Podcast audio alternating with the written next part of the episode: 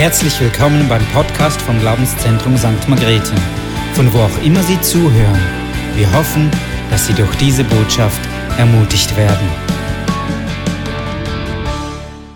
Jesus kommt wieder. Puh, da sind wir uns einig. Schön, dass es so beginnt.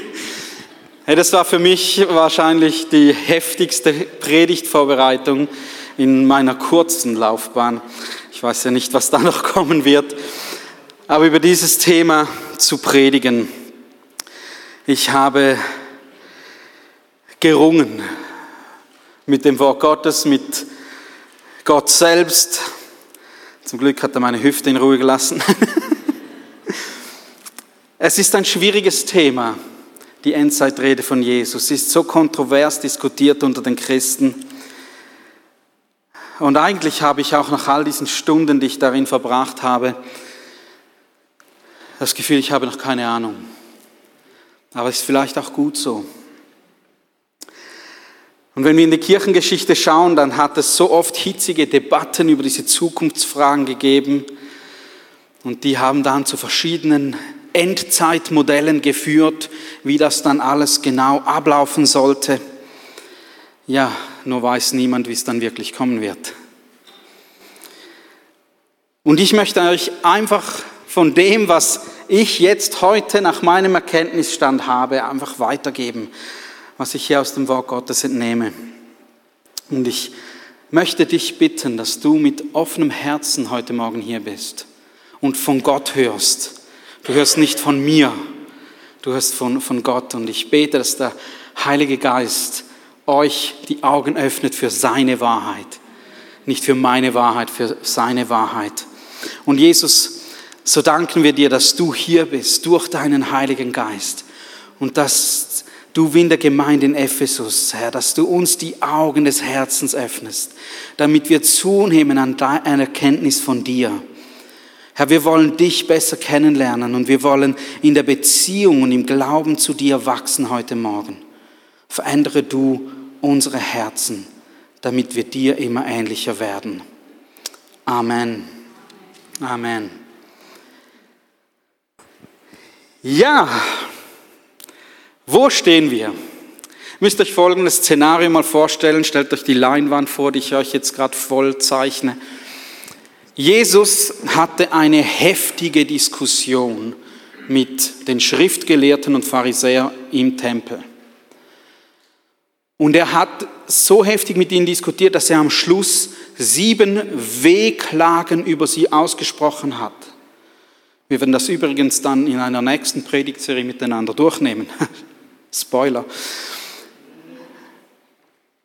Und er verließ den Tempel und am Schluss dieser Wehklagen hat er sogar noch das Gericht über Jerusalem ausgesprochen. O Jerusalem, Jerusalem, warum hast du mich nicht aufgenommen als dein Messias? Und er hat Gericht gesprochen über diese Stadt. Und dann hat er den Tempel verlassen mit seinen Jüngern. Und die Jünger gingen so mit ihm und in meiner Bibel steht so, sie zeigten ihm die Steine. Sie zeigten ihm den Tempel. Das war, ich sage es mal so, das achte Weltwunder der Antike. Geschichtsschreiber aus dieser Zeit sagen, dass er sogar noch schöner war als der Artemis-Tempel in Ephesus, der eines der sieben Weltwunder der antiken Zeit war. Ein gewaltiges Bauwerk. Wir können uns das gar nicht vorstellen. Wunderschön muss das gewesen sein.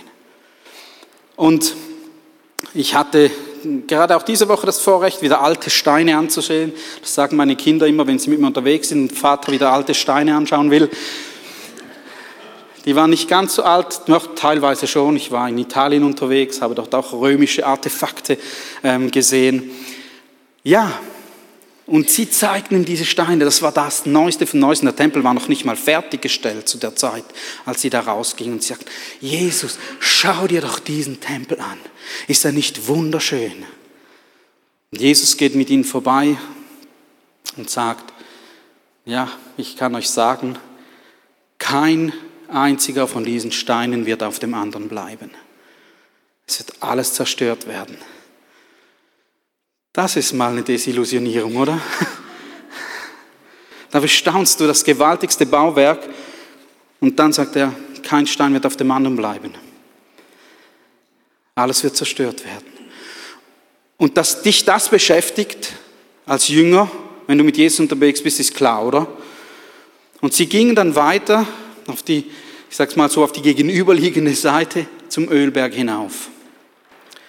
Jesus hat sich dort hingesetzt, vielleicht wurde es schon langsam Abend, wir machten das ein bisschen romantisch mit Sonnenuntergang und so, oder? Und sie sitzen da und dann stellen die Jünger Jesus zwei Fragen. Und sie fragen ihn, sag uns, wann wird das geschehen? Und welches wird das Zeichen deines Kommens und das Ende der Welt sein? Und wir merken schon bei diesen Fragen, die Jünger hatten die Vorstellung, wenn der Tempel zerstört wird, wenn das wirklich eintrifft, was Jesus gerade gesagt hat, dann ist das das Ende der Welt. Also etwas Größeres und Stabileres gibt es hier gar nicht. Und wenn selbst das zerstört wird, dann, dann, dann das muss ja apokalyptisch sein, dann wird das Weltende kommen. Und sie haben diese zwei Ereignisse miteinander verknüpft. Und Jesus hat sich hingesetzt und hat Antworten auf diese Fragen gegeben. Aber vielleicht nicht so, wie die Jünger das gerne gehabt hätten oder wie wir das vielleicht gerne hätten. Ich möchte mit euch heute Morgen den Text aus Matthäus 24, mal den ersten Teil, Vers 29 bis 35 lesen. Hier heißt es, gleich nach der Trübsal jener Tage wird sich die Sonne verdunkeln und der Mond wird nicht scheinen. Und die Sterne werden vom Himmel fallen und die Kräfte der Himmel werden erschüttert werden. Und dann wird das Zeichen des Menschensohnes am Himmel erscheinen. Und dann werden alle Völker der Erde wehklagen und werden den Menschensohn in den Wolken des Himmels kommen sehen mit großer Kraft und Herrlichkeit. Und er wird seine Engel senden mit seinen und sie mit starkem Posaunenschall und sie werden seine Auserwählten sammeln aus den vier Himmelsrichtungen von einem Ende des Himmels bis zum anderen. Vom Feigenbaum lernt das Gleichnis, wenn seine Zweige schon weich werden und Blätter treiben, dann wisst ihr, dass der Sommer nahe ist. So sollt auch ihr, wenn ihr das alles seht, wissen, dass er nahe vor der Tür ist. Wahrlich, ich sage euch, dieses Geschlecht wird nicht vergehen, bis das alles geschehen ist. Himmel und Erde werden vergehen, aber meine Worte werden nicht vergehen.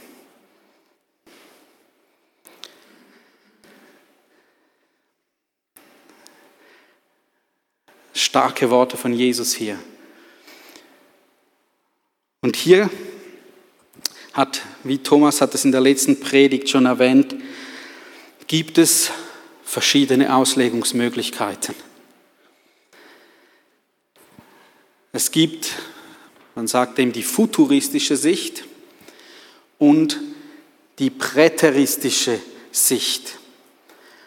Die futuristische Sicht heißt, ich sehe, dass alles noch in Zukunft erfüllt werden wird, was hier steht, von heute aus gesehen. Wird alles noch kommen. Die präteristische Sicht sagt, das hat Jesus damals zu seinen Jüngern gesagt und das hat sich in ihrer Generation schon erfüllt. Für sie war es zukünftig, für uns jedoch nicht mehr. Das sind diese zwei Auslegungsmodelle, die es gibt. Und ich möchte beide einmal einander gegenüberstellen, einfach um euch zu zeigen, was es hier gibt. Denn der Punkt ist, dass sehr viele Leute irgendeine Position einnehmen, theologisch, und sagen, so ist es, so steht es in der Bibel, aber sie eigentlich gar nicht wissen, welches Modell ihnen zugrunde liegt bei ihren Aussagen. Und deshalb möchte ich, dass uns das vielleicht bewusst werden kann, beide Modelle aufzeigen. Und ich möchte nicht Partei für eines dieser Modelle ergreifen und sagen, das eine ist richtig und das andere ist falsch, es gibt einfach diese zwei Arten und die existieren jahrhundertelang schon nebeneinander. Und hätte ich die Lösung, dann wäre das sehr komisch heute, oder? Wenn jetzt ich als Einziger auftreten würde und sagen, hey, ich weiß, wie es geht, folgt mir nach, das wäre gefährlich. Aber ich möchte diese beiden Auslegungsarten einander gegenüberstellen. Und du kannst die nächste Folie gleich mal einblenden. Was sagt die futuristische Sicht über, und ich habe immer das in Vers unterteilt, über den Vers 29, dass nach der Trübsal die Sonne sich verdunkeln wird, der Mond nicht scheinen und die Sterne vom Himmel fallen und die Kräfte des Himmels erschüttert werden sollen. Die futuristische Sicht, das sagt, das wird tatsächlich eines Tages so sein. Es wird kommen, das kann man vielleicht sogar erklären, mit Sonnenfinsternis und so weiter. Und sie nimmt das buchstäblich. Die präteristische Sicht sagt, das ist apokalyptische Sprache, die wir schon in den Prophetenbüchern sehen. Und Jesus spricht hier dieselbe Sprache, weil er spricht hier zu seinen Jüngern, das waren ja Juden, die konnten große Teile der Bibel auswendig. Und sie, hat, sie wussten dann, wovon er spricht. Das ist die Argumentation hier. Und wir sehen solche Sprache, ich weiß nicht, ob es gut lesen könnt, in Jesaja 13 ab Vers 9 zum Beispiel, oder in Hesekiel 32 ab Vers 7, oder in Joel Kapitel 2. Dort sehen wir solche apokalyptische Sprache. Und da geht es immer um Krieg und Machtwechsel, Herrschaftswechsel. Und sie sagen, dann hat, das hat ja auch schon stattgefunden damals dann mit dem Zerstörung des Tempels und dem jüdischen Krieg. Das sind diese beiden Auslegungsarten. Vers 30 geht dann weiter und heißt, und dann wird das Zeichen des Menschensohns am Himmel erscheinen und alle Völker der Erde werden wehklagen und werden den Menschensohn in den Wolken des Himmels kommen sehen mit großer Kraft und Herrlichkeit. Die Futuristen sagen, das wird sichtbar am Himmel zu sehen sein, wenn Jesus wiederkommt auf der Wolke. Das wird ein sichtbares Zeichen des Menschensohnes geben. Die Präteristen sagen, das ist schon geschehen, aber unsichtbar im Himmel, denn das griechische Wort en, das dort gebraucht ist, heißt eigentlich im Himmel, nicht am Himmel. Sie sagen, das hat stattgefunden, das Zeichen des Sohnes, er ist erhöht worden, jetzt zur Rechten Gottes und es braucht den Tempel nicht mehr. Er ist die Stelle des Gottesdienstes. Sie sagen, alle Völker der Erde werden dieses Zeichen sehen. Die anderen Ausleger sagen, das heißt, das Wort Ge, das dort gebraucht wird, heißt Land, nicht unbedingt Erde, das kann man in beide Arten übersetzen. Manche Übersetzungen sagen auch, es sind die Stämme und beziehen das dann nur auf die Stämme des Landes Israels, die das sehen werden, die das ja auch gesehen haben. Und das Kommen des Menschensohnes wird in der futuristischen Sicht auf die Wiederkunft, auf das zweite Kommen Jesu genommen, wie es zum Beispiel im zweiten Thessalonicher dann auch von Paulus ausgeführt wird. Wobei auch da, je nachdem, wie man diesen Brief dann datiert, kann man auch beide Sichten dort darauf anwenden. Die Präteristen sagen, die das Jesus sei schon gekommen, meinen nicht die Wiederkunft Jesu, also dass er schon mal wieder gekommen ist, sondern dass das Kommen zum Gericht gemeint ist. Und da, auch da gibt es verschiedene Stellen, wo Jesus sagt in Matthäus, zum Beispiel vorher gerade zu den, zu den Pharisäern, wahrlich, ich sage euch, das alles wird über dieses Geschlecht kommen, das Gericht, das ich soeben im Tempel ausgesprochen habe. Es ist also nicht die Wiederkunft gemeint, sagen die einen, sondern dass das Gericht von Jesus kommt, das er ausgesprochen hat. Dann im Vers 31 auch hier gibt es dann die beiden Sichten. Die einen sagen, die Sammlung der Auserwählten durch die Engel, das ist auch wörtlich zu nehmen. Es werden Engel kommen, die werden dann die Gläubigen und auch die Toten Auferstandenen, die werden sie dann mitnehmen und zu Jesus entgegenbringen. Die Präteristen sagen, das äh, griechische Wort Angeloi heißt auch Boten. Damit ist die Sammlung gemeint, die durch die Evangelisation geschieht. Es werden Christen ausgesendet in alle Welt und sie werden Menschen zu Nachfolgern und Jüngern machen, die dann eben auch so gesammelt werden. In Vers 32 lesen wir das Gleichnis vom Feigenbaum, wenn der Feigenbaum anfängt, neue Blätter zu treiben. Die Futuristen legen das sehr oft auf Israel aus Hosea 9 lässt diesen Vergleich auch zu, dass Israel wie als Feigenbaum beschrieben wird. Und sie sagen, gerade 1948 mit der Staatengründung Israels, jetzt hat der Feigenbaum angefangen, Blätter zu tragen, zu sprießen, wieder neu ähm, hervorzubrechen. Die Präteristen sagen, das ist einfach ein Gleichnis, in dem Jesus sagen möchte, hey, beachtet die Zeichen. So wie ihr sie am Baum sehen könnt, könnt ihr sie auch dann vom bloßen Auge in eurer Stadt sehen. Die Futuristen sagen, hey, das geht hier um die Endzeit.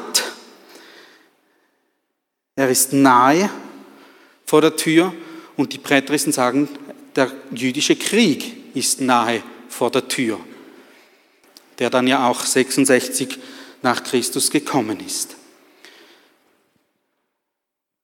Und im letzten Vers, dieses wird über das, dieses Geschlecht kommen, was ich gesagt habe. Die Futuristen sagen, das ist dann die letzte Generation, die noch lebt, bevor Jesus wiederkommt. Die werden das dann sehen. Die präteristische Auslegung sagt, das ist die Generation, die zu Jesu Lebzeiten gelebt hat. Und sie werden das erleben. Und das haben sie eben mit dem jüdischen Krieg und der Tempelzerstörung ja dort auch erlebt. Und wie gesagt, es geht mir nicht darum zu sagen, welches Modell ist richtig und welches falsch, weil das, das können wir schlicht und einfach nicht. Es gibt solche, die dann vehement einen Standpunkt vertreten. Ich schließe nicht einmal aus, dass, dass man beides parallel miteinander fahren kann. Aber wir können uns folgende Frage stellen. Warum zum Geier konnte Jesus hier nicht konkreter sein? Und die Fragen bitte so beantworten, dass sie keine Zweifel zulassen und es absolute Klarheit gibt. Wäre doch, wär doch nicht so schwierig gewesen, Jesus, oder? Warum gibt es die verschiedenen Modelle? Könnte es sein, dass es Jesus gar nicht so sehr darum ging, uns ein richtiges Modell für die Endzeit zu geben, sondern darum, dass wir im Vertrauen auf ihn echte und hingebungsvolle Nachfolge leben?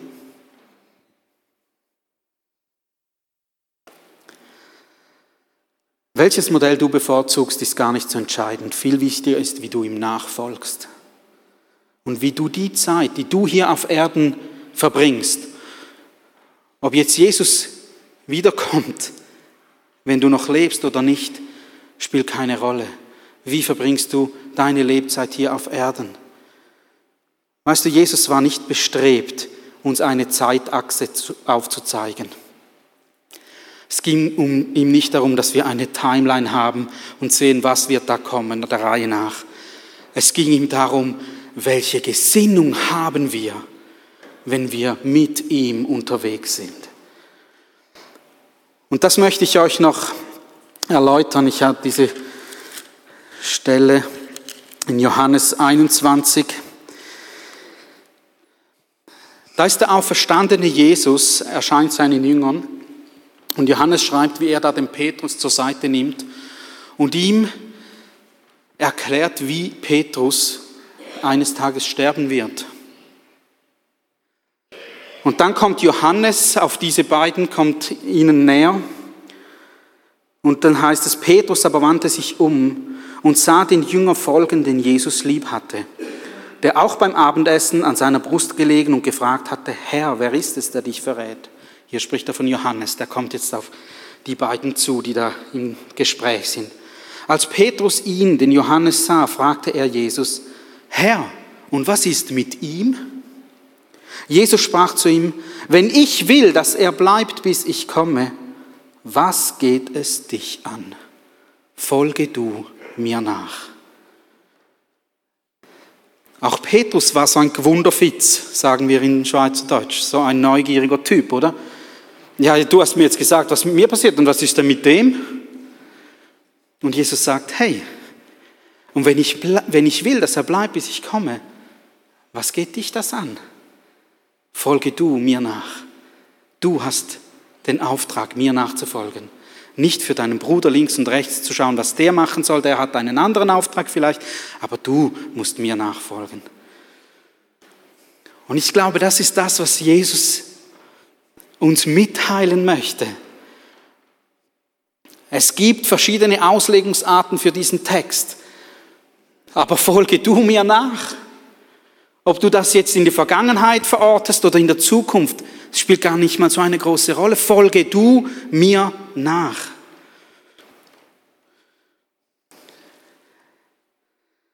Und was wir im Gegensatz zu diesen Endzeitmodellen ganz sicher sagen können, ist, dass diejenigen, die Jesus nachfolgen, in Ewigkeit bei ihm sein werden. Das ist unsere Hoffnung. Lass mich mal hier noch etwas von dieser Hoffnung, von dieser Perspektive, die wir haben. Und egal wie, wie das Endzeitmodell aussieht, egal wie es jetzt mit der Wiederkunft Jesu wörtlich gemeint ist oder nicht, Petrus schreibt in seinem ersten Brief, im Kapitel 1, 1 ab Vers 3 folgendes. Gelobt sei Gott, der Vater unseres Herrn Jesus Christus, der uns aufgrund seiner großen Barmherzigkeit zu einer lebendigen Hoffnung wiedergeboren hat durch die Auferstehung Jesu Christi von den Toten zu einem unvergänglichen und unbefleckten und unverwelklichen Erbe, das im Himmel für euch aufbewahrt wird. Das ist derselbe Petrus, der gefragt hat, ja, und was ist dann mit dem? Und Jesus sagt, ist egal, folge du mir nach. Und, Jesus, und Petrus hat das getan. Und dann schreibt er weiter, die ihr aus Gottes Kraft durch den Glauben zum Heil bewahrt werdet, das bereit ist, das Heil, um in der letzten Zeit offenbar zu werden. Darüber freut ihr euch, die ihr jetzt für kurze Zeit, wenn es sein muss, in verschiedenen Anfechtungen traurig seid damit die Bewährung eures Glaubens viel kostbarer gemacht, geachtet wird als das vergängliche Gold, das durchs Feuer bewährt wird, zum Lob und Preis und Ehre, wenn Jesus Christus offenbart wird, den ihr nicht gesehen habt, doch liebt, an den ihr glaubt, obwohl ihr ihn jetzt nicht seht und euch freut mit unaussprechlicher Freude und das Ziel eures Glaubens erlangt, nämlich die Rettung eurer Seele. Uh. Hey, das darfst du dir ganz sicher sein. Wenn du Jesus nachfolgst, dann wirst du in Ewigkeit bei ihm sein. Egal wie du diese Schriftstelle in Matthäus 24 auslegst, hey, das tröstet mich. Denn manchmal habe ich das Gefühl, Jesus, ich verstehe dich nicht. Und dann nimm diese Worte mit. Was geht es dich an? Folge du mir nach. Hey, wie schön ist das? Ich möchte zu einem zweiten Punkt kommen und hier vielleicht einige schockieren. Ich kann euch einfach sagen, dass wir als Pastoren uns in dieser Frage sehr einig sind, nämlich dass Jesus in seiner Endzeitrede nicht erwähnt, dass er zweimal kommt. Es gibt diese Lehre, der sogenannten prätribulatorischen Entrückung. Das heißt die Entrückung vor der Trübsalzeit. Jesus spricht aber weder in Matthäus noch in Markus noch in Lukas, wo diese Stellen überall vorkommen, nicht von einer solchen vorgängigen Entrückung, dass er zweimal kommen wird. Und ich weiß, dass für einige jetzt vielleicht boah, aber hey, es gibt doch diese Lehre. Ja, ich komme noch dazu. Aber ich glaube, Jesus hat einen Auftrag für uns Christen, bis er dann wirklich wiederkommt. Den sagt er ganz am Schluss vom Matthäus Evangelium. Also er sagt, mir ist gegeben alle Macht im Himmel und auf Erden. Und so geht nun hin in alle Welt und verkündet das Evangelium, macht zu Jüngern, macht zu meinen Nachfolgern alle Nationen und tauft sie auf meinen Namen und so weiter. Und siehe, ich bin bei euch bis ans Ende der Welt. Das ist der Auftrag, den er uns gibt. Und vielleicht kurz historisch, diese Entrückung vor der Trübsalzeit, diese Theorie wurde entwickelt im 19. Jahrhundert von einem Mann namens John Nelson Darby aus England. Der war in 1800 geboren, etwa um die 30er Jahre sagt man, dass es dann diese Theorie von ihm entstand. Vermutlich auch im Zusammenhang mit der Industrialisierung, die da stattfand und dem Wohlstand, der kam. Und wurde natürlich dann eine Beruhigung gesucht. Ist ein sehr attraktiver Glaube, wenn ich das Gefühl habe, ich muss nicht durch diese Trübsalzeit hindurchgehen. Und dieser attraktive Glaube hat natürlich auch sehr viele Anhänger gefunden. Und Darby brachte mit dieser Theorie sehr viele neue Sichtweisen in die Bibellehre hinein, die aber so zuvor nirgends in der Kirchengeschichte gelehrt wurden. Und für mich ist etwas, das 2000 Jahre fast verborgen blieb und dann plötzlich aufpoppt. Ich betrachte das immer sehr kritisch, weil ich denke, hm, warum wurde dann das vorher von unseren Theologen, die schon so lange sich mit dem Wort Gottes auseinandergesetzt haben, die zum Teil die Apostel noch kannten, warum wurde das dann von ihnen nie so gelehrt? Und das macht oder lässt mich zumindest diese Sachen dann jeweils kritisch beurteilen. Darby brachte, wie gesagt, diese prätribulatorische Entrückung ins Spiel, zusammen mit dem Prophetenbuch Daniel.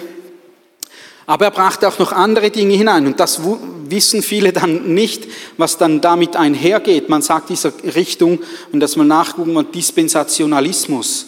Das heißt, die, das Erdenzeitalter wird in verschiedene Dispensationen, in verschiedene Abschnitte unterteilt.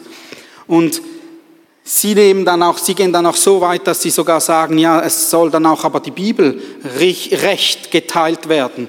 Es gibt eine Stelle im Timotheusbrief, ähm, wo das eben so steht und sie das dann so ausgelegt haben und gesagt haben, hey, es ist dann gar nicht mehr alle Schrift auf die Christen anwendbar. Das Alte Testament zum Beispiel ist gar nicht mehr auf die Christen heutzutage anwendbar.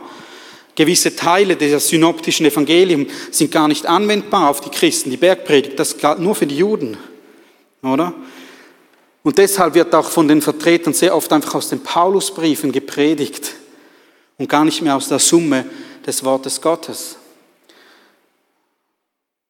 Und das war dieser Dispensationalismus, der eben dann in den, im 19. Jahrhundert aufkam. Und es gab einige berühmte Nachfolger, die dann diese Theorie weiterentwickelt haben. Zum Beispiel ein James Brooks, ein Dwight Moody, ein Schofield oder auch Hal Lindsay. Hal Lindsay hat dann zum Beispiel ein Buch geschrieben, vielleicht kennen das die älteren Geschwister unter uns noch, Alter Planet Erde, wohin? Das war in den 70er Jahren ein Renner, der wurde millionenfach verkauft, dieses Buch. Und dort ging es darum, eben, dass quasi mit der Staatengründung Israels 1948 quasi jetzt die letzte Jahrwoche von Daniels Prophetenbuch angebrochen ist und es jetzt eine Generation folgt, in der Jesus jetzt wiederkommen sollte. Und dann wurde eigentlich so das Jahr 1988 ausgerechnet. Das Problem ist, wir sind noch da. Und das ist immer so schwierig mit diesen Dingen, wenn so ein genaues Datum dann irgendwo erscheint. Und dann hat man gesagt, ja, vielleicht ist mit Generation nicht 40, sondern 70 Jahre gemeint. Auch über dieses Datum sind wir mittlerweile hinaus. Und diese Lehre hat sehr viel auch ausgelöst. Es wurden Filme gemacht, ich weiß nicht, ob ihr euch noch erinnern mögt, Filme über die Entrückung, wo einfach zack, auf einmal die Hälfte der Weltbevölkerung weg ist, Autos ineinander fahren, weil die, die Fahrer nicht mehr drin sitzen. Und es hat Ängste ausgelöst. Also ich weiß nicht, wie es dir ging. Ich, ich, ich wuchs auf mit dieser, mit dieser Lehre und zum Teil hatte ich Angst, wenn meine Eltern dann nicht rechtzeitig irgendwoher nach Hause gekommen sind. Hatte ich gedacht, boah, krass, bin ich jetzt nicht dabei. Die sind alle weg. Und dann versuchst du noch jemanden anzurufen der geht nicht ans Telefon, du, dann war dann die, dann war dann die Party komplett. Aber was ich sagen kann und, und hinter dem stehe ich voller Überzeugung, Jesus lehrt diese Lehre nicht in seiner Endzeitrede. Weder in Markus, Matthäus noch Lukas, sondern er sagt, folge du mir nach. Und ich hoffe, dass ich jetzt hier nicht, ich weiß auch nicht, eine Spaltung in der Gemeinde auslöse mit dieser, mit dieser Botschaft. Aber es ist mir wichtig, das, das zu sagen, weil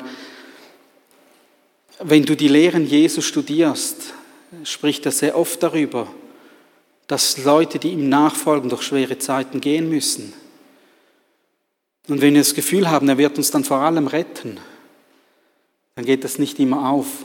Und im Verlauf der Kirchengeschichte haben ganz viele Christen sehr starke Trübsalzeiten erlebt. Was denkst du, diejenigen, die im Konzentrationslager gesessen sind, gedacht haben, bin ich jetzt nicht dabei? Hat mich Jesus vergessen hier auf der Erde, dass ich da durch muss? Habe ich irgendetwas falsch gemacht? Und immer wieder, auch heute, in der heutigen Zeit, werden Christen verfolgt. Und für uns ist das eine attraktive Lehre. Wir leben im Wohlstand, wir haben viel zu verlieren. Aber ich sehe nicht, dass Jesus dies seinen Jüngern so gelehrt hat, sondern sie immer wieder in die Nachfolge gerufen hat. Ich komme zum letzten Punkt. Jesus gibt uns kein Datum. Deshalb müssen wir jederzeit mit der Wiederkunft rechnen. Ich lese die Verse 36 bis 44. Den Tag aber und die Stunde weiß niemand, auch die Engel im Himmel nicht, sondern allein mein Vater. Aber wie es in den Tagen Noahs war, wird auch das Kommen des Menschensohnes sein. Denn wie sie in den Tagen vor der Sintflut lebten, sie aßen, sie tranken, sie heirateten und ließen sich heiraten, bis zu dem Tag, an dem Noah in die Arche ging. Und sie erkannten es nicht, bis die Sintflut kam und sie alle wegraffte. So wird auch das Kommen des Menschensohnes sein. Dann werden, auf zwei, dann werden zwei auf dem Feld sein, einer wird weggenommen und der andere wird zurückgelassen werden. Zwei werden mahlen auf der Mühle, eine wird weggenommen und die andere wird zurückgelassen werden. Darum wacht, denn ihr wisst nicht, in welcher Stunde euer Herr kommen wird. Das sollt ihr aber wissen. Wenn der Hausherr wüsste, in welcher Stunde der Nacht der Dieb kommt, würde er wachen und nicht in sein Haus einbrechen lassen. Darum seid auch ihr bereit, denn der Menschensohn kommt zu einer Stunde, in der ihr es nicht erwartet. Jesus gibt uns kein Datum für seine Wiederkunft. Er sagt sogar selbst hier, er weiß es nicht, wann dieser Zeitpunkt sein wird. Alleine der Vater im Himmel. Und Jesus wiederholt immer in diesen nachfolgenden Versen immer wieder, dass wir es nicht wissen. Vers 44 zum Beispiel, Vers 50 sagt das nochmal, im Kapitel 25, Vers 13 sagt das nochmal, ihr aber wisst nicht, in welcher Stunde das sein wird. Und er beabsichtigt damit auch jeder Spekulation die Grundlage zu entziehen. Sagen, hey, spekuliere nicht. Es bringt nichts, wenn du dich auf Spekulation einlässt.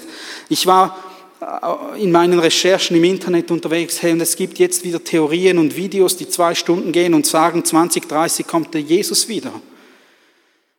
Lass dich nicht auf solche Spekulationen ein. Jesus hätte es uns gesagt, wenn es wichtig gewesen wäre. Da bin ich voll überzeugt. Wenn es für uns matchentscheidend gewesen wäre, dass wir es wissen, hätte es uns gesagt. Aber er will nicht, dass wir spekulieren. Und weißt du, wenn du es wüsstest, mal ganz ehrlich, was wäre anders in deinem Leben? Ja, dann könnte ich noch viel mehr Menschen irgendwie noch erreichen, bevor. Ja, wieso machst du es dann jetzt nicht? Ich glaube eher, es wäre umgekehrt. Wir würden so lange hinauszögern, Jesus richtig nachzufolgen, bis dann der entscheidende Zeitpunkt kommt. Und das ist höchst schädlich für unser Leben. Deshalb ist es vielleicht fast besser, du weißt es nicht. Denn es wird sein wie in den Tagen Noahs.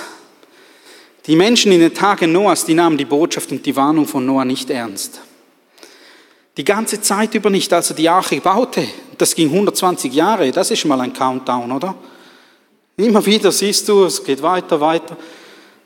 Und nein, sie haben sich da nicht darauf eingelassen. Und sie erkannten es nicht, sagt uns dieser Text. Und die Flut kam und raffte alle weg, die dieser Botschaft keinen Glauben schenkten. Und so wird es auch bei Jesu Wiederkunft sein. Wenn du seiner Botschaft Glauben schenkst, dann weißt du, ich bin dabei. Und wenn du seiner Botschaft keinen Glauben schenkst, dann kommt dieses Gericht, wie es bei Noah gekommen ist.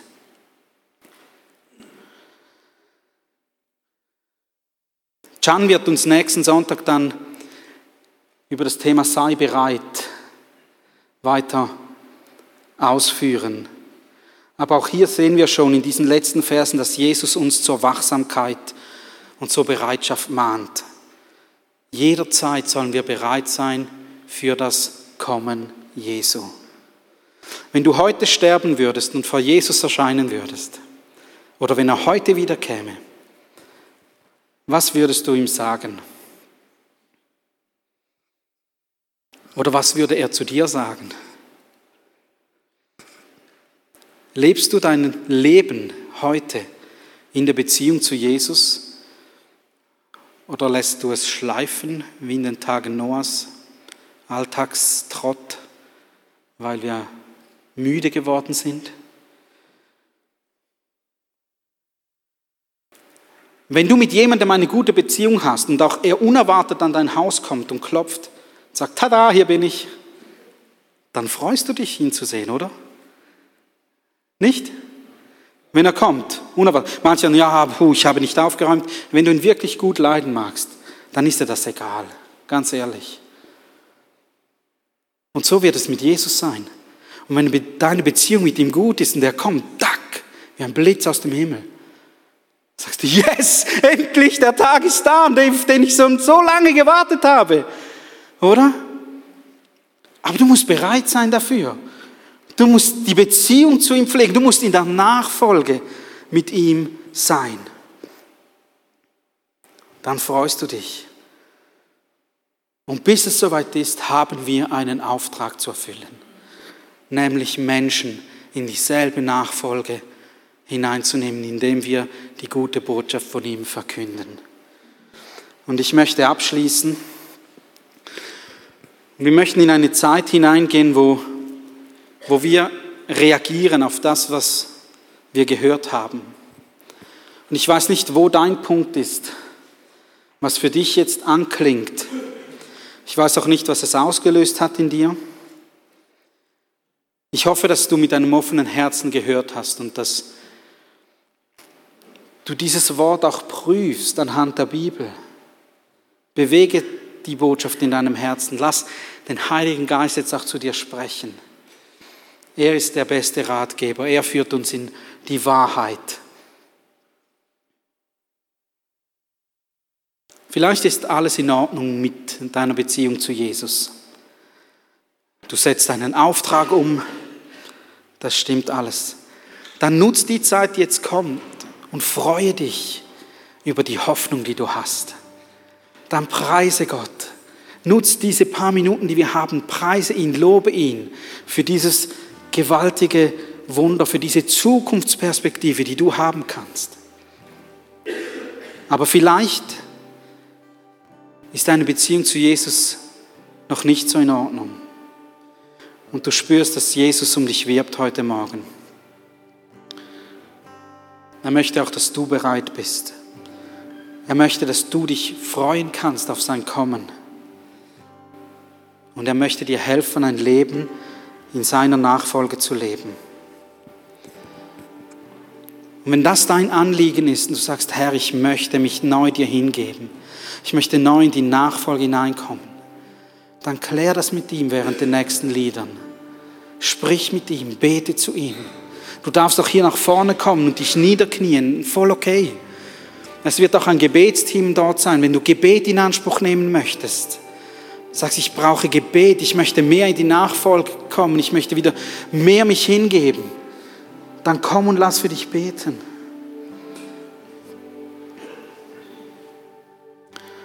Und vielleicht merkst du zwar, dass du sagst, hey, ich lebe in der Nachfolge, ich bin gerettet, aber den Auftrag von Jesus, Menschen zu Jüngern zu machen, seine Botschaft zu verkünden, das hat wenig Platz in meinem Leben. Hey, Gott möchte, dass noch so viele Menschen diese Botschaft hören. Und er möchte dich gebrauchen. Er möchte dich gebrauchen. Er möchte, dass dein Nachbar gerettet ist. Auch wenn er dir auf den Sack geht.